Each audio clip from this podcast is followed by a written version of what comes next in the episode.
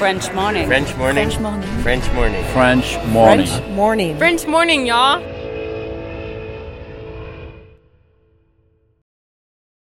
Cet épisode a reçu le soutien de la CFE.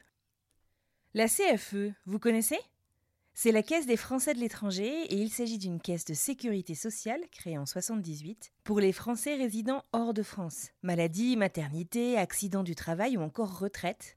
La CFE permet aux Français de l'étranger de continuer de bénéficier de la même protection sociale qu'en France, à l'étranger. Pour en profiter, il vous suffit d'adhérer à la CFE, peu importe votre situation, peu importe le pays dans lequel vous vivez ou dans lequel vous vous rendez, et bien entendu, peu importe la pathologie ou les circonstances, catastrophes naturelles, faits de guerre, etc. Grâce à la CFE, vous pouvez vous détendre. La Caisse des Français de l'étranger assure la continuité avec le système français de sécurité sociale lors de votre départ de France, mais aussi lors de votre retour d'expatriation, ou encore grâce à la prise en charge des frais de santé pendant vos prochaines vacances en France. Pour en savoir plus, direction cfe.fr. Quand j'avais peut-être 15-16 ans, c'est là que j'ai vu qu'il y avait une différence entre ce que j'étais capable de dire et ce que les Japonais de mon âge étaient capables de dire, de comprendre, et aussi de, lire et d'écrire. Et je voyais vraiment que je savais beaucoup moins bien parler que quelqu'un qui vivait au Japon, par exemple. Je voyais que je cherchais mes mots souvent, où je demandais ça veut dire quoi? Et du coup, j'en suis même arrivé à me demander, mais est-ce que je peux dire que je suis japonais? Parce que je sais même pas parler correctement. Être bilingue, ça veut pas dire parler parfaitement nos deux langues. Mais à l'époque, je ne savais pas. C'est encore un mythe qui circule beaucoup que euh, un enfant qui est bilingue doit parler parfaitement les deux langues. Je me sens pas complètement de, de quelque part et je suis content d'être un peu de tout ce qui fait qui je suis maintenant. Donc français, japonais parce que j'ai grandi comme ça et anglais parce que maintenant j'y vis.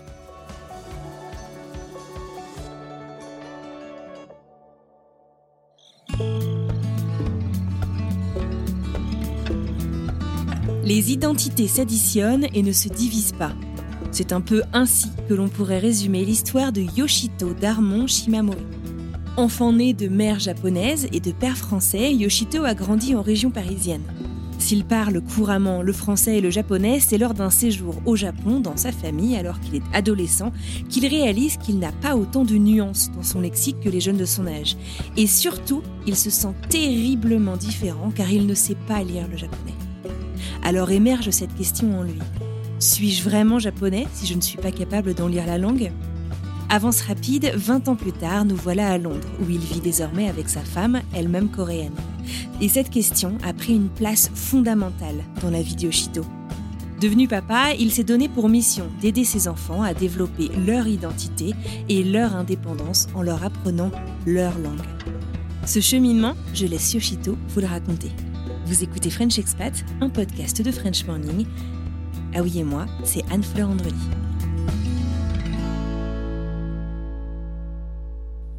Non, je prends le vert. Nemse. Non, c'est pas... Mais non, c'est Mais non, c'est marqué. Neshi. Qu'est-ce que tu racontes, Nemse C'est toi, Nemse, là. Moi, c'est lui. Ça veut dire quoi, Neshi Neshi, ça veut dire comme folklore. Ça, 아, 아니야. 이게 사실 음, 이거는 뭐- what's this 이거 뭐야? thing? 왕. Ça, c'est comment C'est one. King, king. One. wow. You, ah, you're the ouais. king, you're the king. C'est des... You're the king, You're the king.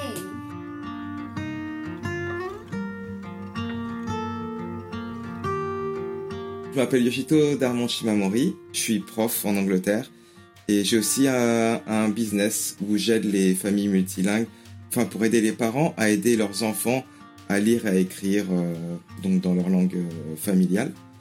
Et donc moi-même j'ai deux enfants qui sont multilingues.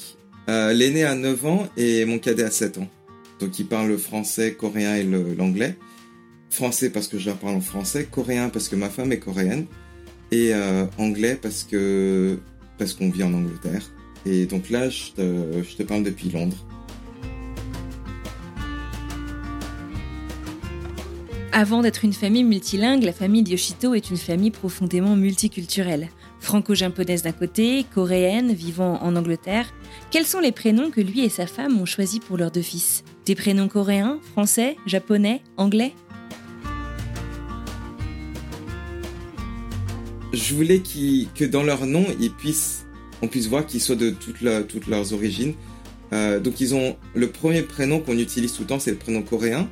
Après, ils ont un prénom français et un prénom euh, japonais. Pas de prénom anglais parce que je me suis dit, bah, c'est pas nos origines, on habite là. Donc, puis en Angleterre, il y a- enfin, surtout à Londres, il y a beaucoup de gens de plein de pays, donc ouais. Et je, je voyais pas l'intérêt de donner un prénom anglais. Vous vous êtes brossé les dents? Oui. Ah non, allez-y, Allez, brossez les dents. 빨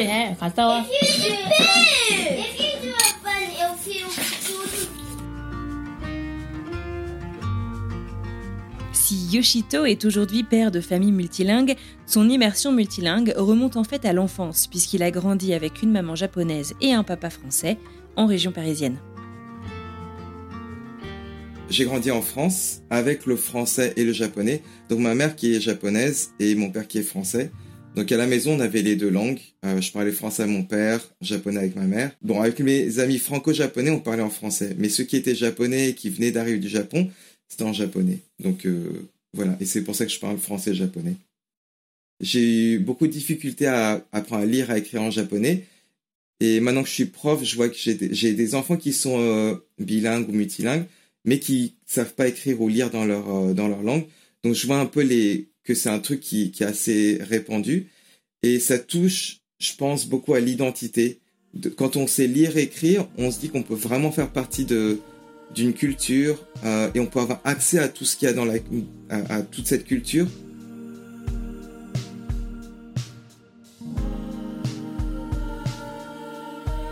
Alors quand je dis que je me sentais pas vraiment japonais parce que je pouvais pas bien lire et écrire euh, en japonais, euh, c'est plus parce que je sentais que je pouvais pas faire comme les japonais. Donc quelqu'un qui sera au Japon, s'il sort dans la ville, il peut, il peut s'orienter comme il faut, il peut commander des trucs au restaurant euh, en lisant le menu sans problème.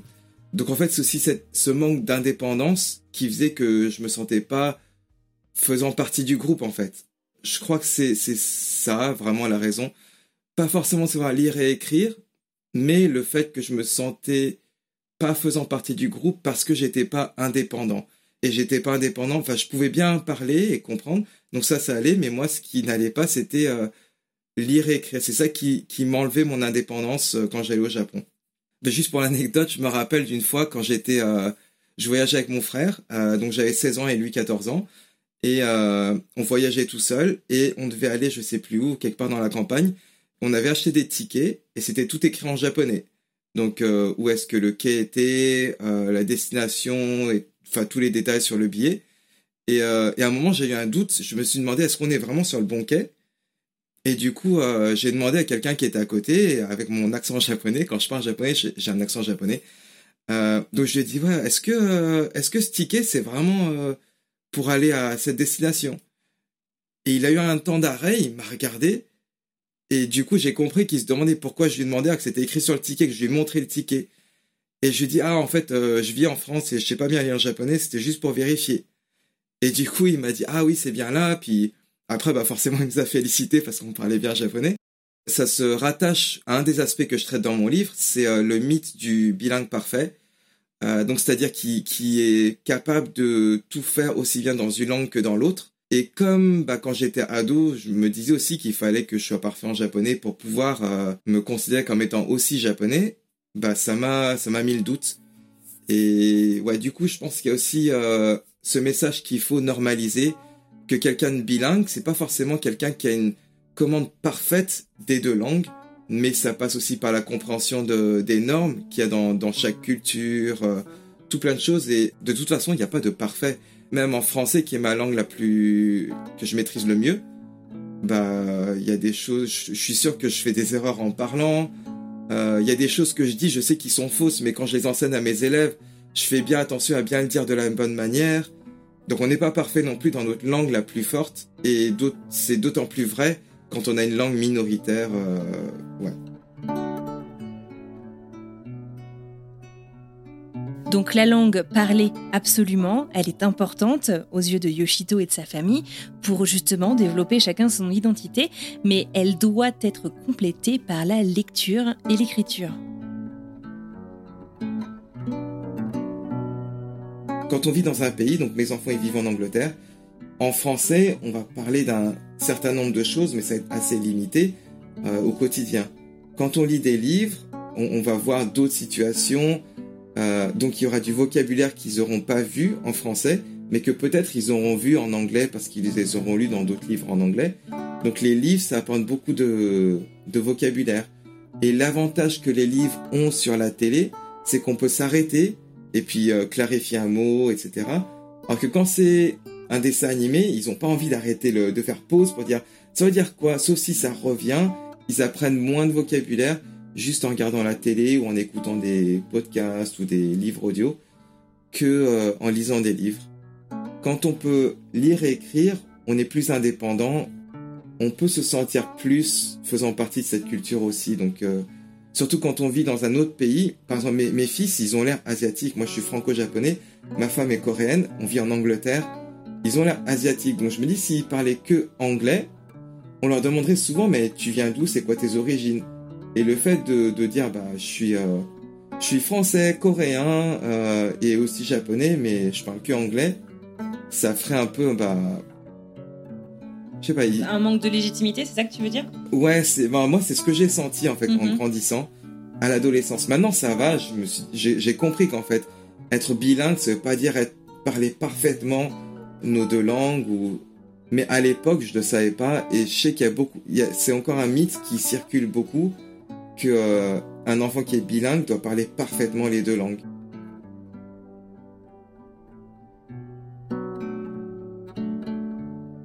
Les plus attentifs d'entre vous auront noté que Yoshito nous parle beaucoup de son apprentissage de sa langue, alors minoritaire, le japonais. Mais le japonais, il ne l'apprend pourtant pas à ses enfants. Pourquoi? La faute à des clichés à qui il fait désormais la vie dure. Alors, oui, ça c'est une question qu'on me pose souvent. Euh, pourquoi j'ai, alors que je parle français japonais, pourquoi j'ai décidé de laisser tomber le japonais? Et ouais, et du coup, comme ma femme est coréenne, ils apprennent le coréen et le français et ils ont l'anglais à l'extérieur. Euh, bah ça c'est tout bête. c'est, il y a, deux raisons. La première, c'est que au début, je me disais que quand on quand on élève un, enfant avec plusieurs langues, il faut qu'il y ait un interlocuteur par langue. Donc je me disais bah même si je parle deux langues, c'est pas possible de, de transmettre le français et le japonais. Euh, maintenant, je, sais qu'en fait c'est possible, qu'il faut juste s'organiser un peu, mais c'est très faisable. Il y a beaucoup de gens qui le font.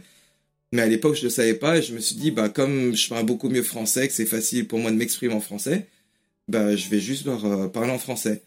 Et euh, je me disais que le japonais, bah ça viendrait plus tard, s'ils voudraient en fait. C'était, enfin, la seule personne avec qui ils pourraient pas communiquer facilement, ce serait leur tante, la, la femme de mon frère qui est japonaise, et notre, enfin ma tante et mes cousines, mais qu'on voit maintenant très rarement. Donc c'est pas forcément dans leur environnement, c'est plus euh, la, leur tante, donc la, la femme de mon frère, parce qu'elle parle que japonais. Mais bon, après c'est une personne et la majorité de ma famille parle français. Du coup, bah le choix était assez facile. Après, la deuxième raison, c'est plus un côté pratique. Parce que déjà, en transmettant juste le français, je vois à quel point, enfin, tous les efforts que ça demande, l'organisation que ça demande, et le fait de devoir faire ça dans deux langues, je pense que ça aurait été vraiment, vraiment difficile. Donc, euh, quand je vois qu'il y a des gens qui le font, je me dis, bah, je leur tire mon chapeau.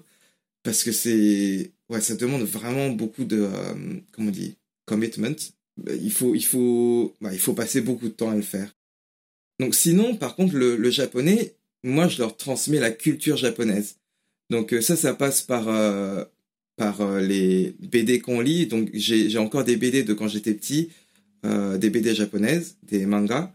On regarde aussi donc les des dessins animés en japonais, mais il y a beaucoup de dessins animés japonais qui ont été traduits en coréen. Donc on les voit, on les regarde en coréen, mais ils savent que c'est japonais. Puis quand on, on lit les BD, du coup, moi je leur lis. comme je lis pas très vite en japonais, je lis d'abord japonais, après je leur traduis en français. Ouais, donc ça passe par ça. Après, ma mère est japonaise.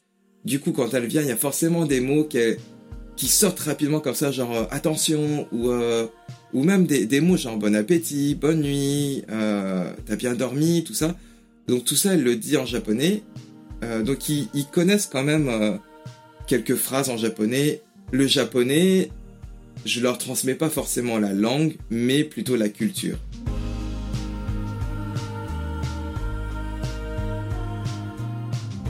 Mais alors, de manière très concrète, mis à part la langue, comment est-ce qu'on transmet notre culture, dans le cas de Yoshito, la culture française, la culture japonaise, la culture coréenne, à des enfants qui finalement ne grandissent dans aucun de ces pays, mais qui vivent dans une culture familiale qui est un peu un mélange de tout ça.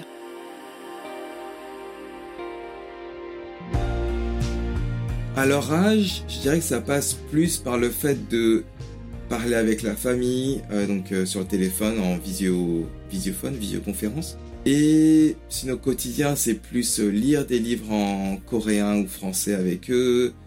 on, a, on est abonné au magazine Youpi.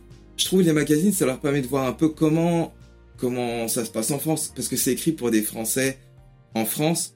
Donc des fois, il y a des références culturelles euh, qui comprennent pas forcément, et du coup, je leur explique. Ça, ça engage des conversations la première fois qu'on a commencé à parler de l'école en France, c'était parce qu'on on avait acheté un livre qui s'appelle euh, Je suis en CP. Quand j'ai commencé à leur apprendre à, lire, euh, d'ailleurs, je le conseille si, si quelqu'un euh, commence à enseigner à ses enfants à lire. je suis en CP, puis je suis en CE1 et je crois que je suis en CE2 aussi. c'est vraiment bien fait, c'est progressif. donc c'est une référence que je recommande. Mais du coup, alors ça passe l'écriture, c'est vraiment juste pour eux, pour qu'ils aient un pied dans, enfin, un peu d'indépendance et qu'ils puissent aller voir ce qu'ils veulent quand ils veulent euh, dans les livres qu'on a ou euh, plus tard sur Internet, etc.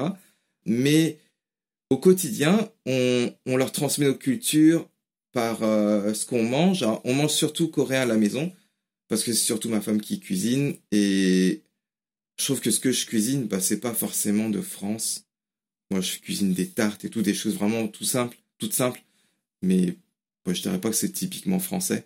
Donc euh, bon, on mange surtout coréen. Après, il y a les dessins animés qu'on regarde, les livres qu'on lit. Pour la Corée, on célèbre beaucoup les, les fêtes comme le Nouvel An. Il y a le comme l'équivalent de Thanksgiving Day euh, en Corée. Euh, le côté français, c'est plutôt à Noël parce que les Coréens ne fêtent pas vraiment Noël, alors qu'en France, c'est bah, bien présent dans la culture. Donc on fête Noël à la française. On transmet aussi beaucoup de notre culture en parlant de comment, qu'est-ce qu'on faisait quand on était petit, à quoi on jouait. Euh, donc tout ça, ça fait des, références à la France, à comment nous on vivait, enfin France ou la Corée, comment nous on vivait euh, quand on était petit dans nos pays respectifs. Et ça leur permet un peu de se projeter aussi dans, enfin d'en savoir un peu plus sur nous, mais de se projeter un peu dans la culture dans laquelle nous on a grandi. Euh, la dernière fois, par exemple, je vais montrer Dragon Ball. C'est japonais, mais mais je voyais ça, je regardais ça quand j'étais en France, donc ça fait partie de ma culture française, je dirais. On fait pas que transmettre la culture française et coréenne, euh, parce qu'ils grandissent en Angleterre et c'est vraiment important pour nous qu'ils se sentent aussi anglais et qu'ils se sentent pas comme des étrangers dans le pays dans lequel ils grandissent. On veut qu'ils se sentent vraiment anglais, français, coréens. À Noël, euh, en Angleterre, il y a beaucoup, c'est super important Noël en Angleterre. Il y a beaucoup de choses qui sont organisées. Une chose qui est vraiment bien pour les enfants, c'est Pantomime. C'est un théâtre où il y a beaucoup de, de comment s'appelle? Il y a beaucoup d'échanges entre les, enfin, les acteurs sur scène et le public. Donc il y a par exemple quelqu'un qui est un méchant qui est derrière, qui passe derrière, et les, les acteurs demandent aux enfants il est où euh, Je sais pas qui, et de dire ah il est derrière, il est à droite, à gauche, je sais pas quoi, il s'est caché. Et, euh, et, les acteurs font semblant qu'ils le voient pas, et après les enfants sont plus excités, ils disent non, c'est plus par là-bas. C'est typiquement anglais, et euh, ça, donc on fait euh, comme les Anglais. Euh, mais il y a beaucoup de choses, du coup, on, on veut vraiment qu'ils se sentent des trois cultures, et pas, pas forcément seulement français ou et coréen.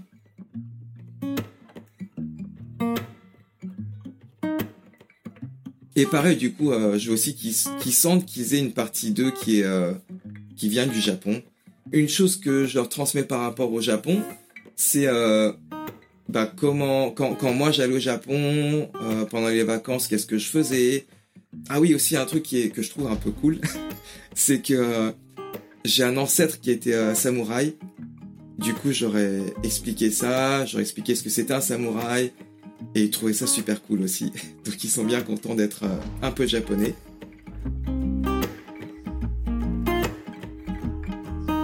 pensez que vous êtes euh, français, coréen, anglais, japonais Vous êtes quoi vous? Japonais, français, coréen, euh, anglais aussi. Ouais. Et oui. Vous êtes tout, c'est ça? Moi. Ouais. Et c'est bien d'être tous les trucs? Moi. Ouais, pourquoi? Parce que c'est bien comme ça, on peut manger des choses de, des, De différents pays oui, et on peut jouer avec des choses de différents pays. Et on peut lire des choses de différents pays. Alors, et, c'est quoi les trucs que vous aimez et on euh, peut parler avec des, des gens à, à différents pays. Oui. Comme les dames de podcast, parce que La elles dame disent du les trucs, podcast. parce qu'elles Oui. disent les trucs français. Ah, du coup, tu voudras lui parler aussi? Non. Non. Non, tu veux pas. j'ai trop peur. Ah, t'es- T'es timide. Bon, alors, on commence par quoi? Par français, c'est quoi qui est bien en français? Ou en Et- coréen? Des trucs comme les chaussettes, les, Les chaussettes jouets. coréennes? Oui, les jouets. Quoi, les chaussettes coréennes? Non, comme non, comme les chaussettes comme les sushis. Ah ouais, les trucs qui sont en forme de sushi et... Ouais, ok. Et euh, en fait, c'est des chaussettes. Ouais. Ok, Et- donc on peut avoir des trucs comme ça parce qu'on parle coréen, c'est ça Oui. Ouais. Mais euh, par exemple, si quelqu'un il parle pas coréen, il peut pas avoir ça Oui. Non. Non, pourquoi Parce que les Coréens, parce que dans le Christmas, et puis si tu habites en, en, en, en, en plein En Angleterre pays, Angleterre, hein, tu, tu, peux pas avoir des, des jouets de bonne idée, moi, de, de, de, de, Des de, autres pays Corée. Ah, parce que Papa raison. Noël, il sait Papa T'as Noël... raison.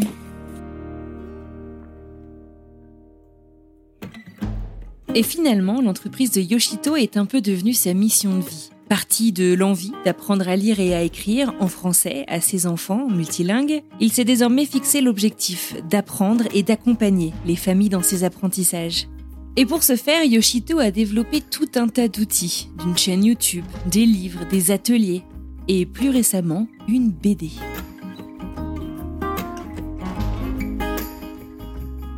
Je vais lancer une Kickstarter campaign. Donc ce sera une campagne de financement participatif. Donc en fait avec tous ces fonds, je vais pouvoir payer euh, euh, donc l'illustratrice qui a fait tous les dessins parce que je sais pas dessiner et tout le reste bah je l'ai déjà payé donc il y a pas besoin. Donc si ça ça marche bien, après l'illustratrice va continuer à dessiner et euh, ça va sortir je pense euh, janvier 2023.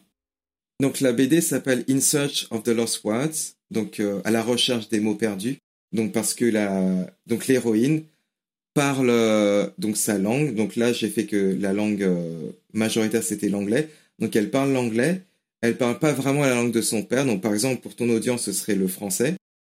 Donc l'histoire c'est euh, c'est une fille qui a grandi avec deux langues, mais petit à petit elle a commencé à, à plus parler sa la langue de son père qui était la langue minoritaire. Et du coup, au début de l'histoire, elle a 14 ans, elle parle pas vraiment sa langue, la langue de son père. Et donc, elle, est elle se distance de sa famille, elle n'est pas vraiment liée avec elle.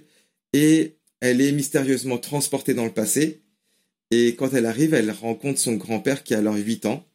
Et il y a sa, son arrière-arrière-grand-mère, donc la grand-mère du grand-père, qui a été empoisonnée. Donc après, ils, ils essayent de, d'aller euh, récupérer l'antidote chez des gangsters. Donc c'est une histoire en fait de un peu science-fiction, action. Donc ça c'est l'enveloppe pour mettre pour rendre la chose attrayante euh, pour l'enfant. Et après donc dedans il y a euh, le côté il faut écrire euh, les dialogues. Enfin mais juste une partie des dialogues. Donc tout le reste, tout ce qu'il y a dans l'image, tout ce que les autres gens disent, c'est pour aider l'enfant à comprendre euh, ce qu'ils peuvent écrire. Et donc, du coup, ça peut s'adapter à n'importe quelle autre langue, du moment qu'il y a l'anglais en base. Voilà ouais. Est-ce que toi, du coup, tu as écrit euh, tout ça en ayant euh, ton fils aîné euh, en tête, justement? Est-ce que c'est justement, je sais pas, un type d'histoire un peu fantastique où tu sais qu'en fait, il accrochera? Co- Comment est-ce que tu as procédé En fait, quelle était ta méthodologie là-dessus? En fait, on, lisait pas mal de, de BD. Donc, par exemple, il y a une qu'il a, où il a vraiment accroché, ça s'appelle La boîte à musique. Je sais pas si tu connais. C'est, bah, en fait, c'est, bon, une histoire super. Et donc, je recommande à tous les auditeurs. Donc, c'est en lisant plusieurs BD comme ça, où je me suis dit, euh, je voyais que mon fils accrochait vraiment. Et je me suis dit, bah ouais, c'est vrai, en fait, c'est écrit en français, mais il y a toutes les images qui l'aident à comprendre un peu l'action. Euh, il peut apprendre des mots nouveaux. Et je me suis dit, bah, j'ai envie de créer un truc où, qui a, où il accroche autant. Et bah, pendant que je dessinais les, les sketchs, euh, donc les, les, les, croquis, pardon, pendant que je dessinais tous les croquis, il venait souvent et puis essayer de voir, de comprendre l'histoire. En plus, donc, du coup, lui, il a deux langues minoritaires. Il a le français et le coréen. Et du coup, je me dis, bah, il pourrait compléter d'une part en français, d'une part en coréen. Euh, mais aussi, du coup, dans le, livre, j'ai mis une partie où le lecteur peut vraiment adapter ça à sa famille et sa culture. Donc, il y a des parties de, l'image qui sont effacées. Euh, donc, ça peut être, par exemple, dans le décor, il y a une étagère où il y a un tableau et il y aura une note en bas pour dire euh, bah, qu'est-ce que tu trouves chez tes, chez tes grands-parents. Euh, donc, pour qu'il ne sera pas, ok, chez mes grands-parents, il y a un pendule comme ça, il y a ça, il y a ça et aussi le, paysage. Donc il y a y a des y a un champ où il y a y a on voit pas le champ, mais suivant les pays, il y aura différentes choses dans dans les champs. Donc par exemple en, Corée, il y aura forcément beaucoup de rizières. Donc mon fils va peut-être penser ok, je vais mettre euh, je vais dessiner des rizières. Donc dans le livre, il peut dessiner aussi pour compléter les dessins. Pourquoi est-ce que tu as décidé de faire euh, publier finalement euh, tout ça sous la forme de financement participatif? Pourquoi est-ce que tu n'es pas allé, je sais pas, toquer à la porte d'une euh, une boîte d'édition par exemple? Bah, En fait, je m'intéresse beaucoup à la publication depuis que j'ai publié mon premier livre. Que tu avais publié aussi en auto-édition Voilà, ouais. Et en fait, quand on fait tout seul, ça va beaucoup plus vite. Et parce que sinon, quand on cherche des, des éditeurs, donc si on, on va toquer à chaque porte, ça prend déjà du temps. Après, le procédé prend beaucoup de temps. Donc je me suis dit, bah, j'ai pas envie que mon livre sorte quand mon fils, il est déjà trop grand pour ça. Et euh, donc ça, c'est aussi une chose qui m'a poussé à le faire plus vite. Et du coup, mais bon, ça coûte euh, assez cher de faire illustrer le un livre. Du coup, bah, j'ai une partie des financements. Donc j'ai pu, j'ai mis ce que je pouvais le maximum. Et euh, mais le reste, du coup, je me dis, bah, si les gens accrochent, qu'ils aiment bien l'idée, donc ils voudront sûrement qu'il y ait un livre comme ça pour leur propre enfant. Donc ils pourront contribuer pour que ça devienne une réalité.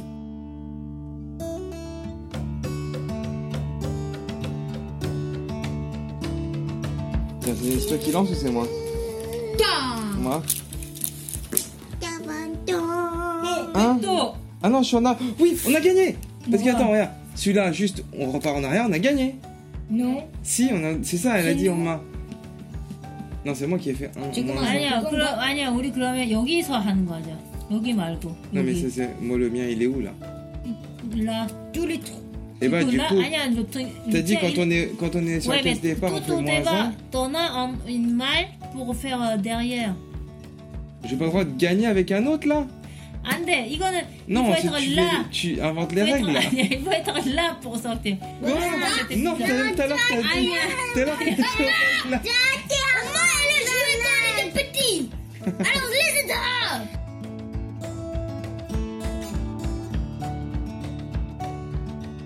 Pour apprendre à lire à écrire, euh, il y a beaucoup de pubs sur internet. Je vois où il y a des gens qui apprennent leurs enfants à lire à 2 ans, 3 ans. Euh, mais en fait, c'est vraiment quand l'enfant est intéressé. Parce que, donc moi j'avais commencé avec mes, mon aîné quand il avait 5 ans, qu'on était en Corée. Je me suis dit, bah, je lui apprends à reconnaître tous les, tous les caractères qu'il y a autour. Euh, et ça va être vraiment, euh, il va voir pourquoi ça, à quoi ça sert de pouvoir lire. Mais à l'époque, il n'était pas intéressé et même si je faisais ça avec des jeux, bah, il était bien content de jouer et tout, mais ça allait pas plus loin. Et aussi à l'époque, il, il voyait pas l'intérêt de lire tout seul un livre parce qu'on lisait beaucoup ensemble, donc euh, c'était bien, on passait des bons moments ensemble. D'ailleurs, je conseille aux parents aussi, même si votre enfant sait déjà lire, de continuer à lire ensemble, parce que c'est vraiment un moment privilégié, on passe ensemble. Euh, ouais, mais du coup, pour en revenir à, à mon fils, donc à 5 ans, j'ai commencé, ça n'a pas marché, et je me suis dit, bah, je vais attendre qu'il soit intéressé. Sachant qu'entre-temps, il a appris à lire en anglais, c'est ça? Voilà, il a commencé à... En Angleterre, il commence tôt. Donc il a commencé euh, à 5 ans, il savait un peu lire. 6 ans, il lisait déjà pas mal. Et donc c'est à 6 ans que j'ai commencé à, à lui apprendre à lire, à écrire. Mais j'ai vraiment vu que il avait envie. Et euh, là où j'ai vu qu'il avait envie, c'était il y avait plusieurs petits signes, mais je me rappelle, euh, une fois, je lisais un, message que mon frère m'avait envoyé, donc en français, et regardait comme ça, il essayait de comprendre. Et, et comme il lisait l'anglais, bah, il, voyait les mêmes lettres, mais ça voulait rien dire pour lui parce que c'était euh, une autre langue. Et du coup, je dis, mais tu veux apprendre à lire là ce qu'il écrit, tonton Mi? Et il fait, ouais. Et puis il y avait plusieurs petits trucs comme ça. Du coup, j'ai commencé par des jeux, et après, bah, ça allait tout seul. Je pense qu'il faut vraiment attendre que son enfant ait envie, qu'il montre qu'il a envie de lire. Pour l'anglais le français, c'est surtout montrer que c'est le même alphabet, mais c'est différent. On lit pas les choses de la même manière. Mais par exemple, l'anglais, ça aide beaucoup euh, pour deviner comment on peut lire un mot en français. Ou euh, il y a des mots où il y a des lettres qu'on lit pas, tout ça en français, mais en anglais c'est un peu pareil. Il y a des choses qui se ressemblent, donc on peut utiliser des choses qui se ressemblent pour dire bah tu vois en anglais ça on le lit pas, bah dans ce mot-là ça on le lit pas non plus. Euh, et, en français, mais j'essaie quand même de lui expliquer la logique. Pourquoi, par exemple, quand on dit, euh, on écrit petit, pourquoi il y a un T qu'on lit pas à la fin? Parce que quand c'est une fille, on dit petite, par exemple. Euh, donc j'essaie de lui expliquer ça pour pas que ce soit genre, ok, des fois on lit pas, des fois on lit. Et pour le coréen, bah c'est l'anglais a aussi beaucoup servi parce que c'est aussi une combinaison de voyelles et de consonnes. Du coup, c'est la même logique. Et euh, c'est juste des, images différentes, en fait, des signes différents. Et pour le, coréen, par exemple, le fait qu'il sache parler coréen, ça l'a beaucoup aidé à deviner les mots.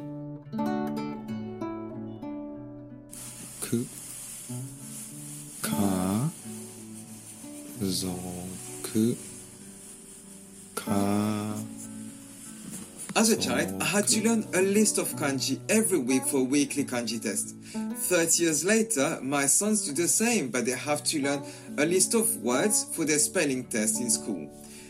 And even if there is 30 years difference, the advice given is always the same. You need to repeat and write and write and write to memorize the words.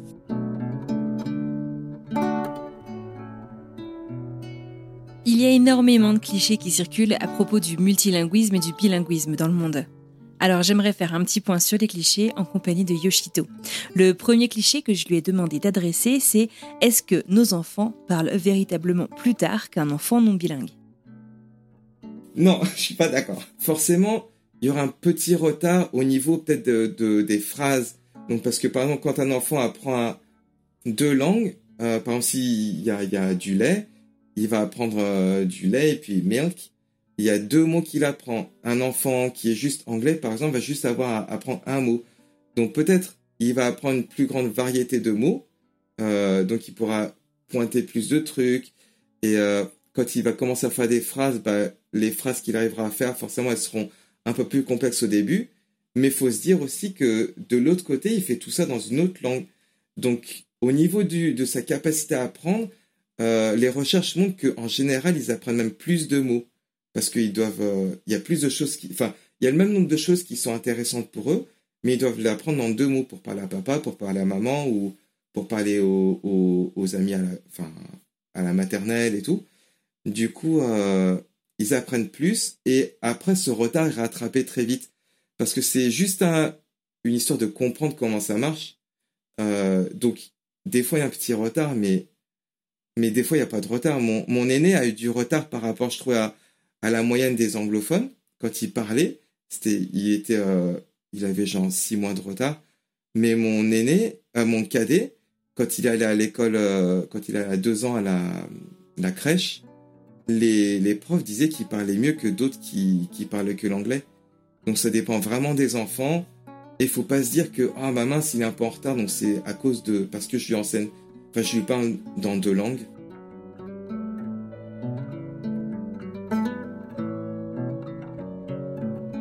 Cliché numéro 2, les enfants mélangent, ils mélangent les langues. Moi, ce qu'on m'a toujours dit, c'est qu'en fait, nos enfants possèdent plus d'un mot pour euh, expliquer quelque chose. Donc il ne s'agit pas vraiment d'un mélange, mais plutôt d'un lexique hyper riche. Qu'est-ce qu'il en pense, Yoshito?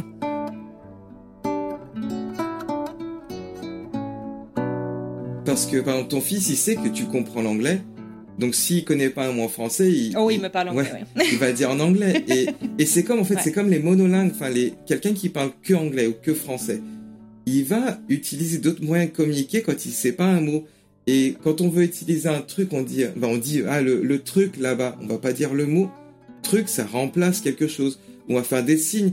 Euh, T'as pas le, le, truc comme ça pour la glace? Le, je sais pas comment ça s'appelle là. Le, la, je sais pas comment on dit en français. La glace, je sais pas. Ouais, voilà.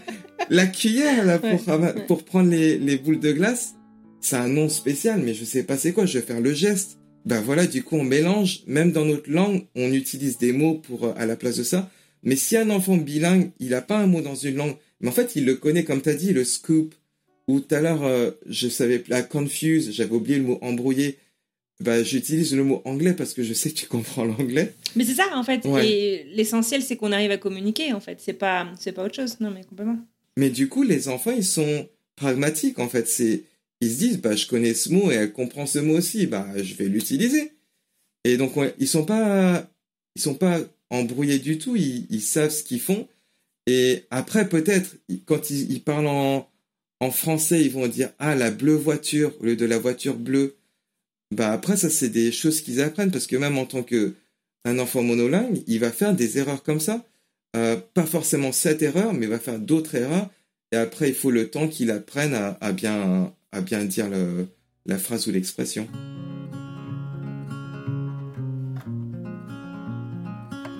Et est-ce qu'il y a d'autres clichés sur le multilinguisme auxquels euh, Yoshito souhaiterait répondre? Ou même un peu plus généralement, y a-t-il quelques conseils complémentaires que Yoshito souhaiterait partager avec nous, famille, parents?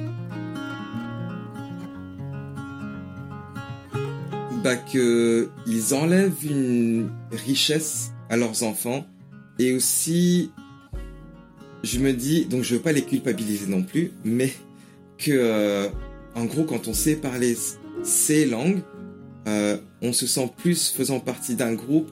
Et on dit souvent, euh, peut-être les enfants bilingues, ils se disent ah mais je fais, je suis ni, par exemple mes enfants peut-être ils vont se dire, je suis ni vraiment anglais, ni français, ni coréen.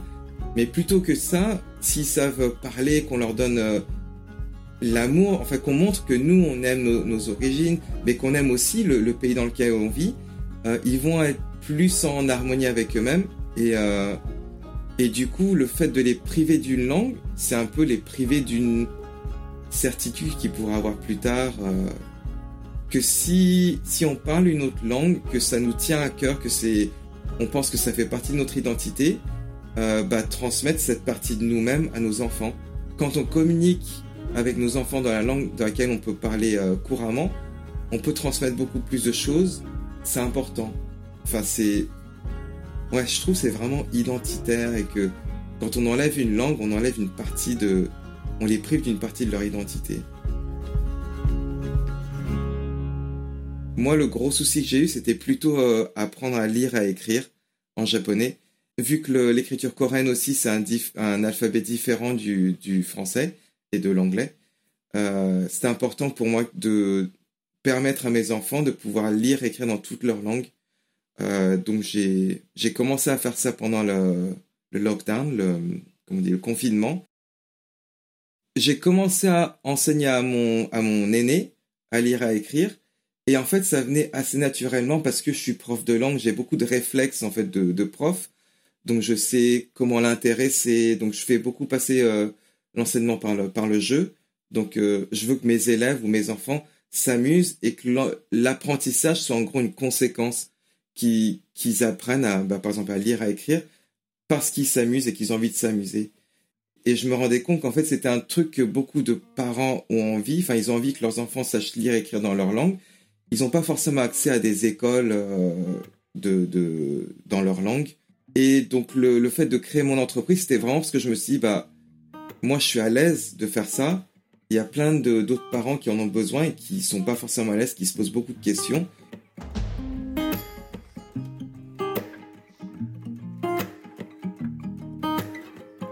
Donc moi, je suis arrivé en Angleterre quand je faisais mes études, euh, donc avant d'avoir mes enfants, et et j'ai ouais donc j'ai eu mes enfants quand quand j'avais euh, enfin mon aîné quand j'ai eu 30 ans, et c'est vrai qu'en fait à 30 ans, le fait de passer à la trentaine déjà, je me disais quel genre de personne je vais être. Enfin, souvent tu sais on, coupe euh, vingtaine, trentaine, quarantaine, et du coup moi c'était un, un comment on dit, je passais à une autre étape de ma vie je me disais maintenant je suis papa et euh, qu'est-ce que que je veux donner à mon enfant?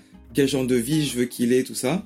Du coup, c'est en me projetant dans l'avenir et en me demandant quel genre d'enfant je voulais qui, enfin quel genre de personne je voulais qu'ils deviennent, que ouais, je, me suis senti plus moi-même multilingue et que je voulais vraiment transmettre ça à mes enfants. Donc pour moi, c'est ouais, c'est important qu'ils puissent parler toute leur langue. C'est aussi vraiment le côté euh, émotionnel, qui qui sentent d'où ils viennent et euh, et je me dis qu'en fait savoir parler une langue, on peut on peut se dire plus que ça fait partie de notre identité que si on dit moi je suis d'origine ça ou ça mais qu'on peut pas parler. J'ai l'impression que ça fait un peu une barrière. Donc je voulais déjà qu'ils puissent se sentir d'un point de vue identitaire de, de leurs multiples euh, origines et euh, et aussi par rapport à la famille qu'ils puissent vraiment communiquer avec leurs cousins, s'amuser avec eux et que ce soit pas une barrière, qui est pas une barrière de, de la langue. Donc euh, ouais, pour moi c'était important qu'ils puissent parler et le côté lire et écrire c'est plus d'un point de vue identitaire parce que quand ils vont en Corée ou en France, je veux qu'ils puissent comprendre tout ce qu'il y a autour, euh, pas qu'ils se sentent euh, comme des étrangers, ah ouais, mais je comprends pas ce qu'il y a écrit tout autour. Donc euh, le parler, c'est plus côté famille et bah, aussi professionnel, mais euh, pour lire et écrire, c'est plus côté identitaire, je pense. Se l'approprier finalement, Ouais, euh, voilà. cette culture, cette Ouais. langue. D'accord. Euh, et ta femme, elle, elle parle, enfin tu disais qu'elle est coréenne, elle parle aussi anglais, j'imagine, comme c'est à Londres? Ouais, mais en fait, on s'est rencontrés en France, donc euh, on, on parle tout en Donc français. elle parle aussi français. Ouais, D'accord. Votre langue de, de fonctionnement, c'est le français. voilà. Donc quand je parle avec elle, je parle en français. Et euh, elle, elle parle français avec moi, mais coréen avec les enfants. D'accord. Ok. Et donc toi, tu parles français avec les enfants. Ouais, Et l'anglais, c'est à l'école. voilà. Quel est l'objectif de Yoshito avec cette campagne de financement participatif? Est-ce que c'est un nombre de publications et de backing, comme on dit? Est-ce que c'est une sensibilisation générale au multilinguisme? Est-ce que c'est s'assurer tout simplement la publication de son livre? Kickstarter, un truc important à savoir aussi, c'est que si jamais j'atteins pas le but de, financement, je reçois rien du tout. Donc il n'y a pas de livre. Donc euh, peut-être ça c'est un détail important à mentionner. Je veux aussi permettre aux gens de voir, de comprendre et aux enfants aussi de comprendre ce que c'est que le bilinguisme euh, et pas qu'ils entendent juste les gens leur parler. Par exemple, comme j'ai dit, moi j'ai souffert du fait de me dire que je devais parler aussi bien japonais et français. Donc euh, il y a tout ce genre de choses que je fais passer dans l'histoire, que j'aimerais qu'il y ait plus de gens qui soient au courant. Et aussi c'est un livre qui est pour les 8-12 ans, donc euh, qui est un peu au-dessus de la tranche d'âge où des... en général on, on trouve des livres euh, pour les enfants bilingues. Euh, donc il y a beaucoup de livres bilingues, des livres qui parlent de, du bilinguisme, mais souvent c'est très positif. Et mais je pense quand ils ont 8 ans, 12 ans, il y a plus de, ils se posent plus de questions eux-mêmes. J'ai essayé de les adresser. Donc c'est vraiment un discours, enfin pas un discours, euh, comme une. J'essaie de, de faire passer quelques leçons dans ce livre, tout en gardant ça euh, super amusant, euh, qu'ils ont envie de lire l'histoire et en gros même presque ils se rendent même pas compte de l'histoire, mais que comme ils, se rappellent de l'histoire peut-être plus tard, ils vont se dire ah oui mais moi aussi c'est comme ça ou donc qui est qui est plus un awareness, plus euh, Plus de sensibilisation. voilà, et que les gens se rendent un peu plus compte de ce que c'est que de grandir euh, en tant qu'enfant bilingue ou multilingue. Est-ce que je me considère plutôt français ou japonais ou anglais? Alors déjà, anglais, je dirais non. Je me sens français-japonais et je suis bien content de... En fait, j'aime bien me sentir étranger dans un pays parce que je trouve que ça me donne une liberté d'être comme je veux. Euh, quand on est étranger, et quand on a l'air étranger aussi, parce que bah, j'ai l'air étranger, ben, quand, on, quand on est étranger, on peut faire un peu comme on veut, et les gens, au pire, ils vont se dire, ah bon, bah, il fait comme ça parce que c'est, il fait comme ça chez lui, entre guillemets, chez lui, euh, ou il est pas d'ici, ou... mais moi, ça me convient très bien, et j'ai pas envie de, je veux m'assimiler, donc je vais pas faire des choses qui vont choquer, etc. Euh, mais je suis content bah, en fait, non, j'ai jamais essayé de, de, de me sentir anglais. Je pense que c'est dur de se sentir d'un pays et je pense que ça vient naturellement. Peut-être aussi parce que je suis prof de français et je transmets ma langue et ma culture. Du coup, je suis toujours, je pense, dans la position de l'étranger et ça me va très bien. Et maintenant, en fait, je me sens vraiment, bah, français, coréen, euh, ouais, voilà. Alors, quand j'étais en primaire, je sais que je disais toujours, euh, je suis moitié français, moitié japonais, et dans ma tête, j'avais vraiment l'image de, ok, il y a la moitié de moi, genre 50% qui est français, 50% qui est japonais, et on me faisait aussi souvent remarquer, ah, mais tu fais ça parce que tu es japonais. Donc, par exemple, euh, je me rappelle qu'à un moment, euh, un des premiers jobs que j'ai eu, c'était de, travailler dans un cinéma où j'accueillais les, les, clients. Et apparemment, je me rendais pas compte, mais quand quand je coupais les tickets pour leur indiquer la salle, j'ai un petit hochement de tête comme les comme les japonais quand ils quand ils saluent, pas au, pas aussi prononcé parce que je pense que sinon je m'en serais rendu compte. Mais euh, par exemple, j'ai un petit hochement de tête et on m'a dit ah tu fais ça comme les japonais ou ah t'es travailleur comme les japonais. Plein, plein de choses comme ça. Et bon, ça a toujours été positif, donc ça va. Mais je pense que d'une part, on m'avait collé l'étiquette de franco-japonais, enfin non, on m'avait collé l'étiquette de moitié japonais, moitié français.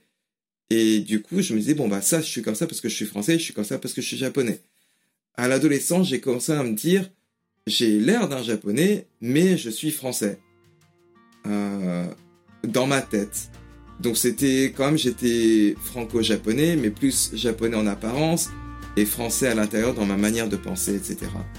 Et maintenant, donc, depuis qu'en fait j'ai mes enfants, mes propres enfants, et que du coup je fais un peu plus de recherche sur ce que c'est que d'être multilingue, je me rends compte que bah, je suis juste euh, français, japonais et, un petit peu anglais peut-être maintenant dans ma manière de faire les choses. Ouais, parce que des fois quand je vais en France, j'ai ces petites, réflexions, je me dis, ah ouais, quand même, euh, en Angleterre, c'est mieux. Euh, je dirais par exemple sur la route, je trouve que les Anglais sont vachement plus polis qu'en France. Du coup, c'est un truc que j'apprécie de l'Angleterre et bah, j'essaie de prendre un peu de, de tous les, toutes les choses positives qu'il y a dans tous mes environnements, toutes mes cultures. Euh. Bah, je me sens pas complètement de, de quelque part et je suis content d'être un peu de toutes les, tout ce qui fait qui je suis maintenant. Donc français, japonais parce que j'ai grandi comme ça et anglais parce que maintenant j'y vis.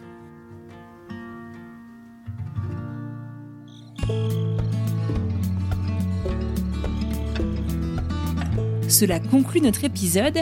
J'espère que cet épisode vous a plu et je vous remercie de nous avoir écoutés jusqu'au bout. J'adresse un grand merci à Yoshito pour euh, cet échange que j'ai trouvé très intéressant. Si vous souhaitez l'encourager et soutenir son projet de BD sur le multilinguisme, je vous mets le lien de la campagne Kickstarter dans la description de cet épisode. Tradition oblige, je vous propose de découvrir un petit extrait de ce dont on va parler la semaine prochaine. À l'école, en prépa, j'avais toujours des notes horribles euh, en allemand et en anglais. Et euh, j'ai même raté euh, Sciences Po à cause de ça, parce que j'ai eu genre 5 en, allemand. Et à partir de 8, en fait, c'est éliminatoire. Les langues. Donc voilà, ça a toujours été un peu mon traumatisme. Et à un moment donné, je me suis dit, en fait, maintenant, il faut que tu aies un déclic.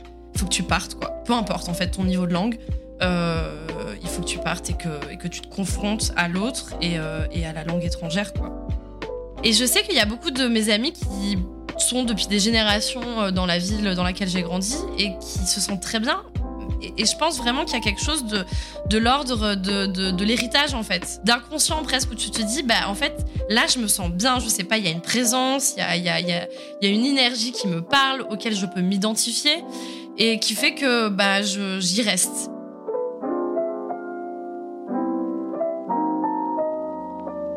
Il ne me reste plus qu'à vous souhaiter une